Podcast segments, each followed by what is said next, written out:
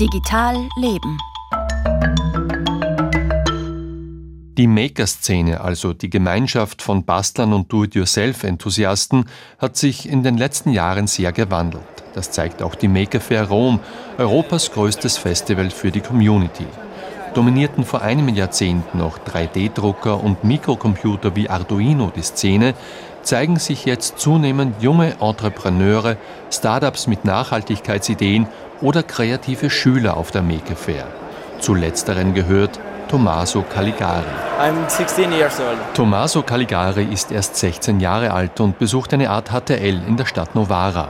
Der beeindruckende Teenager zeigt am vergangenen Wochenende auf der Maker Fair in Rom ein Früherkennungssystem für Parkinson, das er selbst erfunden hat. Uh, uh, uh, Mein Großvater kam vor etwa einem Jahr wegen Parkinson ins Spital. Er starb innerhalb von ein paar Wochen.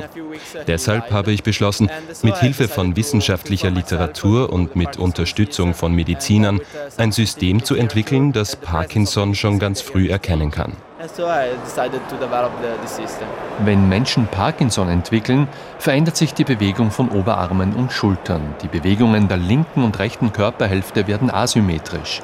Genau diese Asymmetrie entdeckt Tommaso mit Hilfe von zwei Kameras und künstlicher Intelligenz. And the system analyzes this uh, joint angle uh, with uh, data uh, obtained from uh, patients with the Parkinson disease. Für sein Parkinson-Früherkennungssystem vergleicht Caligari die Bewegungsmuster von Betroffenen und Gesunden. Er hat sogar zusammen mit Medizinern einen wissenschaftlichen Artikel darüber geschrieben und das System an rund 30 Menschen getestet.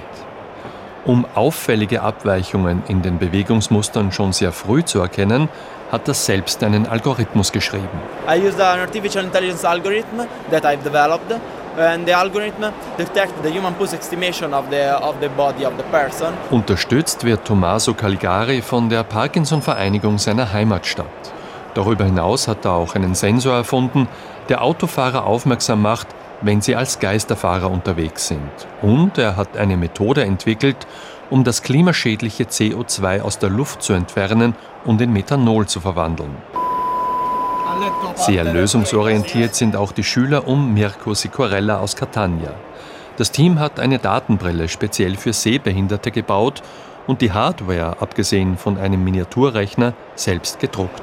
Our project is called uh. Uh, Unser Projekt heißt Sea Eyes. for Unsere smarte. Brille hat eine integrierte Kamera. Sie macht damit Fotos, die sie mit Hilfe von künstlicher Intelligenz analysiert. Wir nutzen Microsoft Azure, um Leute oder Dinge auf den Bildern zu erkennen und verwenden auch ChatGPT als virtuellen Assistenten. Also uh. So kann die Brille mit synthetischer Stimme auch Texte vorlesen, die man bei eingeschränkter Augenleistung nicht selbst sehen kann.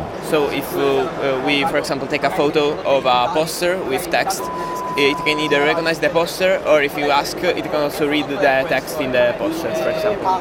Mirko richtet die Brille auf ein Poster und gibt dem Gerät den Befehl, es vorzulesen.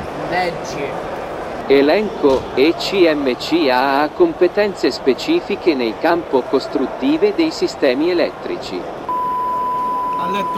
Als Computer nutzen die Schüler vorläufig noch einen Raspberry Pi. Er hat die Form und Größe eines klassischen Tastentelefons.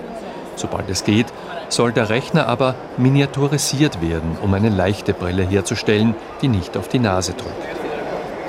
Kaffee einmal anders, das zeigt Marco Oliva. Er verwandelt die Unmengen an Kaffeesatz, die nicht nur in einem Land wie Italien anfallen, in Pellets zum Heizen. Noi trasformiamo i fondi di caffè esausto Unsere Kaffeepellets enthalten 15% mehr Energie als klassische Holzpellets. Und wir sparen etwa 600 Kilogramm CO2 pro Tonne ein, weil wir den Kaffeesatz verwenden. Außerdem bleibt beim Verbrennen der Kaffeepellets weniger Asche zurück. e. R-Coffee nennt Marco Oliva sein Projekt. Die einzige Engstelle sei momentan noch das Trocknen des Kaffeesatzes.